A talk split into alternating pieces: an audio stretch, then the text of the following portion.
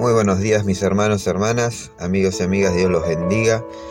Qué bendición, qué privilegio, qué honor es poder disfrutar un día más en la presencia de nuestro Señor Jesucristo.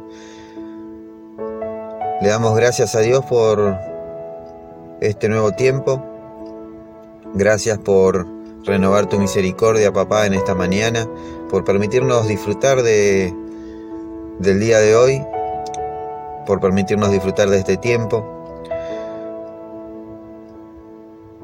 Y hoy, Señor, disponemos nuestro corazón para que durante este tiempo, papá, y durante el transcurso del día, tú nos estés hablando, nos estés ministrando.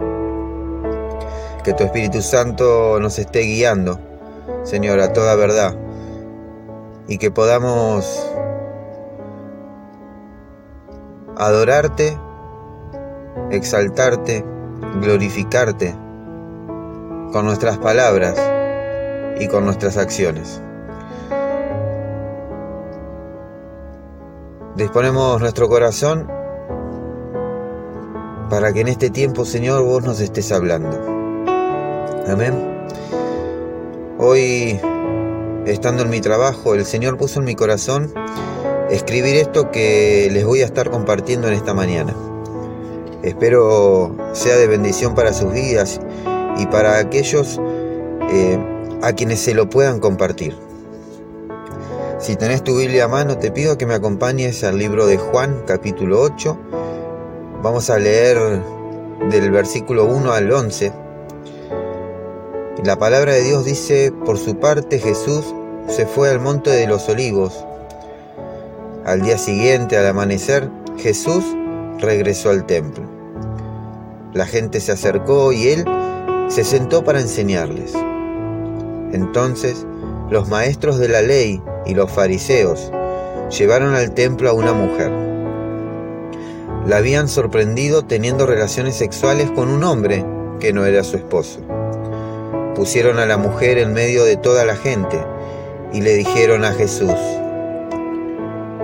encontramos a esta mujer cometiendo pecado de adulterio.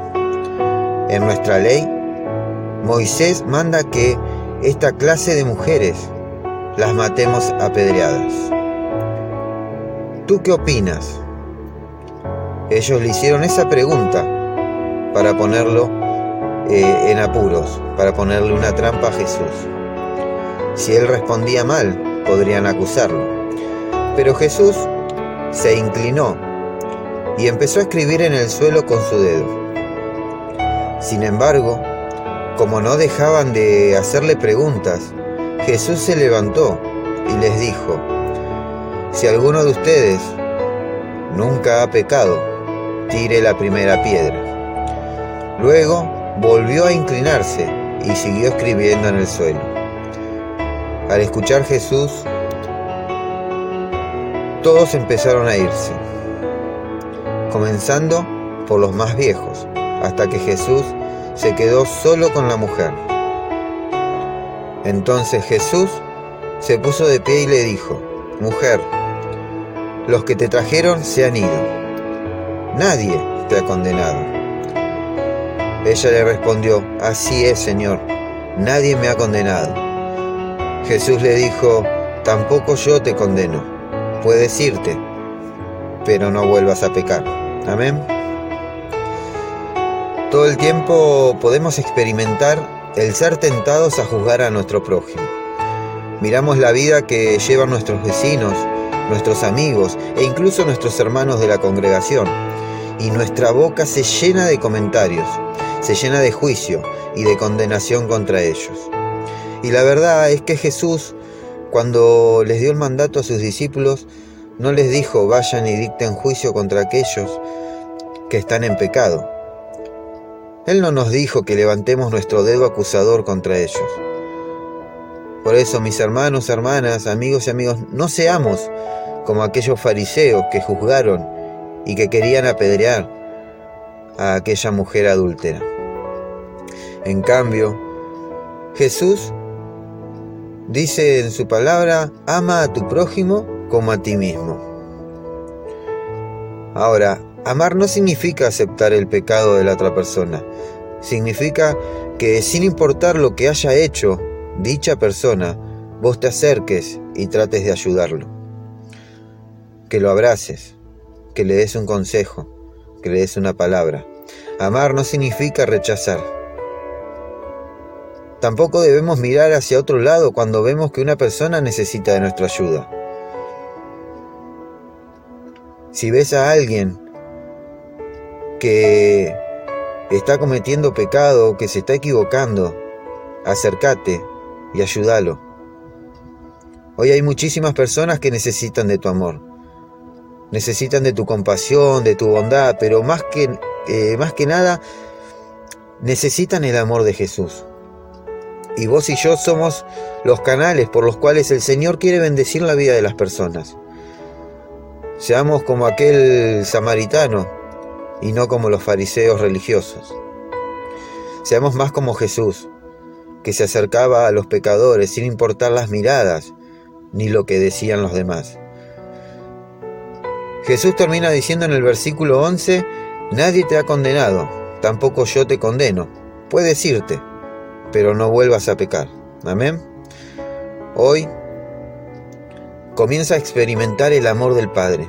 Comienza a vivir en la gracia, comienza a disfrutar de la misericordia y el favor de Dios en tu vida.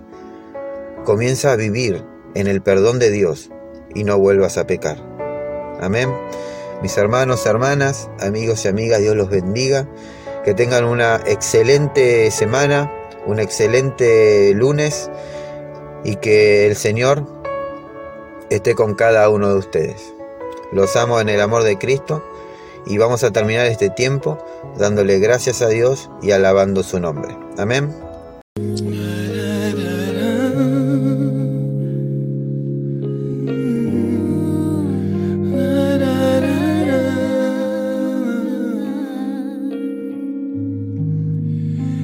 Este es el momento que tanto he deseado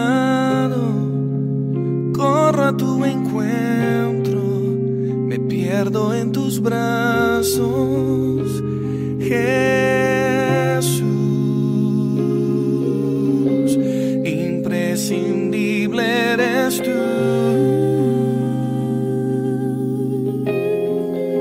Este es el momento que tanto he deseado, corro a tu encuentro me pierdo en tus brazos,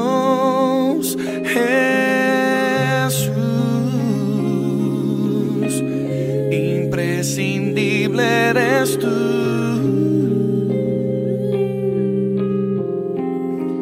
Vengo a pasar tiempo contigo, que nada me distraiga de tus ojos que nadie me impida de tocarte y de escuchar tu dulce voz.